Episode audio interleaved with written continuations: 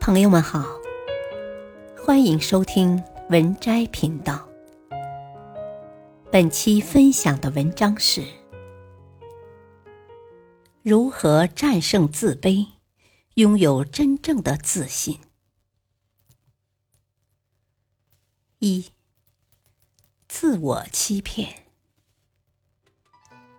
一个叫做小红的女生，她有一种脸红恐惧症。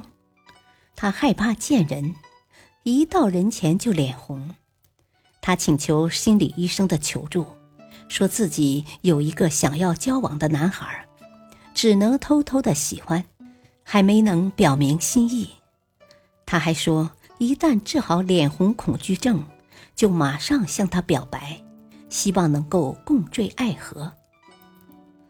心理医生告诉小红，他治不好小红的脸红恐惧症。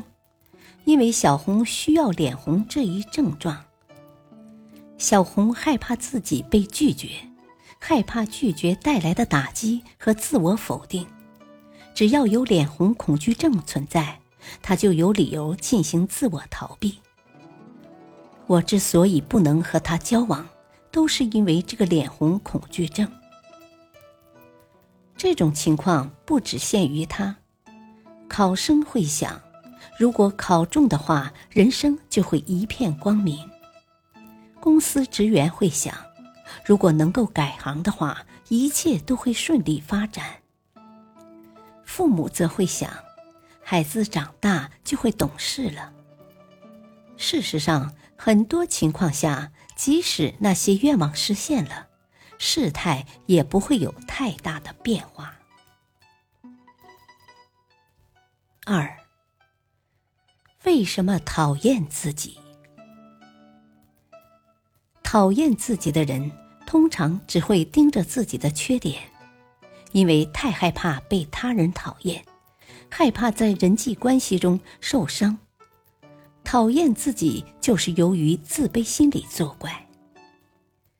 因为只要变成一个只看自己的缺点、极其厌恶自我、尽量不摄入人际关系的人。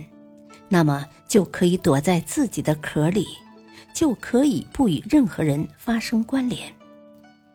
就算遭到别人的拒绝，还可以以此为理由来安慰自己。心里就会想：因为我有这样的缺点，才会遭人拒绝。只要我没有这个缺点，也会很讨人喜欢。但是，在人际关系中，根本不可能不受伤，只要涉入人际关系，就会或大或小的受伤，也会伤害别人。三，为什么会自卑？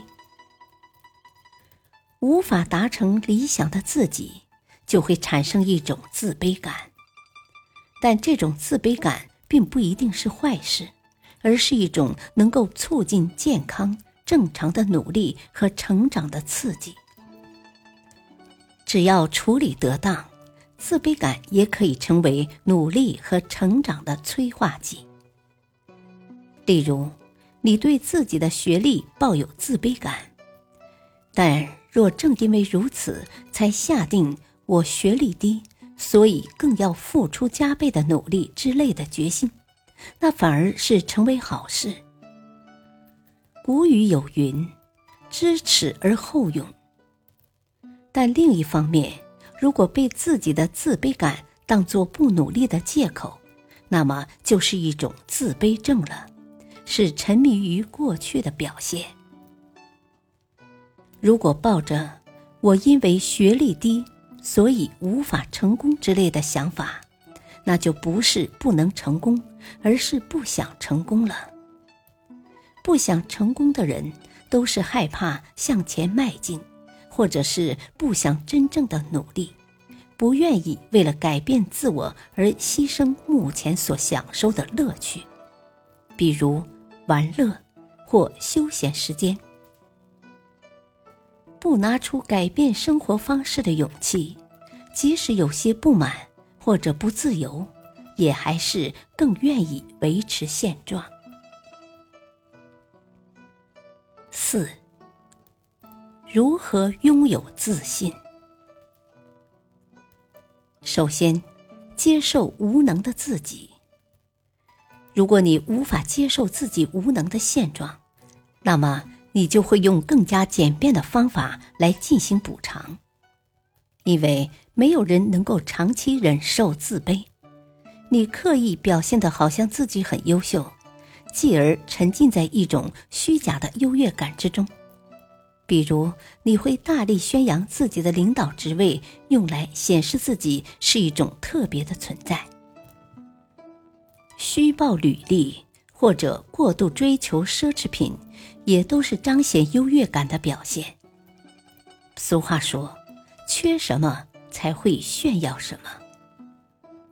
如果有人骄傲自大，那一定是因为他有自卑感。如果真正的拥有自信，就不会自大。正因为有强烈的自卑感，才会骄傲自大。那其实是想要故意炫耀自己很优秀，担心如果不那么做的话，就会得不到周围的认可。其次，不以自己的不幸为武器支配别人。有种人会津津乐道，甚至是夸耀自己成长史中各种不幸。他们想要借助不幸来显示自己特别，他们想要用不幸这一点来压住别人。比如，有人很矮，那么别人会安慰他。人的价值并不由身高决定，但是他会甩出“你不是矮子，怎么能够理解矮子的烦恼呢？”之类的话噎死对方。如此一来，周围的人要有小心翼翼的照顾他的自尊心。通俗的讲，就是通过卖惨，懂得别人的同情，从而获得支配的地位。最后。不与任何人竞争，只要自己不断前进即可。如果和别人竞争，就会产生攀比，就不可能摆脱不幸，因为总有比你优秀的人。